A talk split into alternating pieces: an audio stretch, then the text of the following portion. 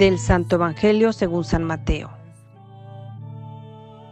En aquel tiempo, Jesús se puso a reprender a las ciudades que habían visto sus numerosos milagros. Por no haberse convertido, les decía, Ay de ti, Corazaín, ay de ti, Betsaida, porque si en Tiro y en Sidón se hubieran realizado los milagros que se han hecho en ustedes, hace tiempo que hubieran hecho penitencia, cubiertas de sayal y de ceniza.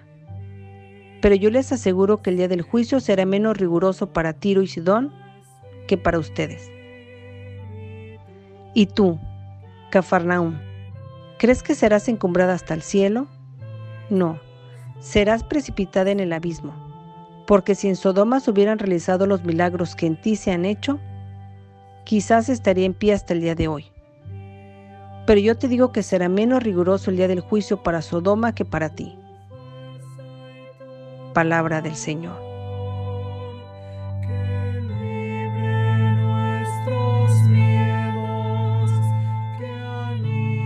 Martes de la decimoquinta semana del tiempo ordinario. El Evangelio de Mateo capítulo 11 versículo 20 al 24 nos presenta a Jesús denunciando y cuestionando fuertemente a las ciudades de Galilea, junto al lago de Genezaret, donde había comenzado su vida pública y había realizado gran parte de sus curaciones milagrosas.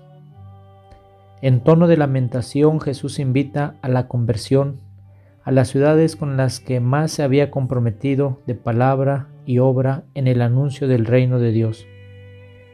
La afirmación Corosaín, Betsaida y Cafarnaúm habían sido testigos privilegiados de la acción misionera de Jesús y de su comunidad de seguidores. Sin embargo, el peso de las tradiciones y la autosuficiencia les impidieron captar la novedad que Jesús les comunicaba.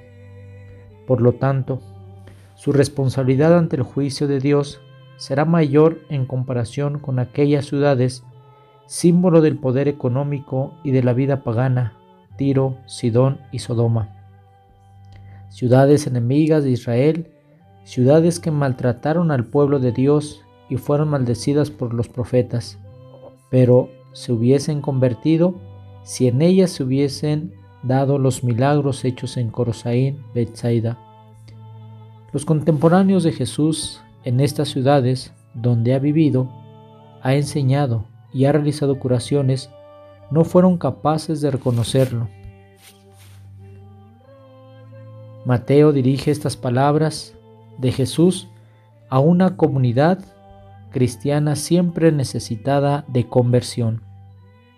Ahora preguntémonos, ¿descubro quién es Jesús a través de su palabra y de sus acciones? ¿Qué me impide aceptar, creer, confiar en Jesús, verdadero Dios y hombre?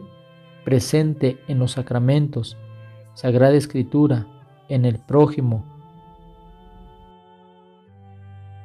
Descubro qué es lo que me quiere decir Dios a través de los acontecimientos de la vida. ¿Qué necesito para que de verdad mi corazón se rinda ante Dios y lo pueda recibir? ¿Qué necesito para que la dureza, la frialdad, la arrogancia salga de mi corazón y pueda seguir de verdad al Señor? ¿Cuánto he recibido de Dios y cómo ha sido mi respuesta? Dios, por intercesión de María Santísima, nos conceda la gracia de una verdadera conversión para poder descubrir los dones, talentos que Dios nos ha compartido para poder ponerlos al servicio de los demás.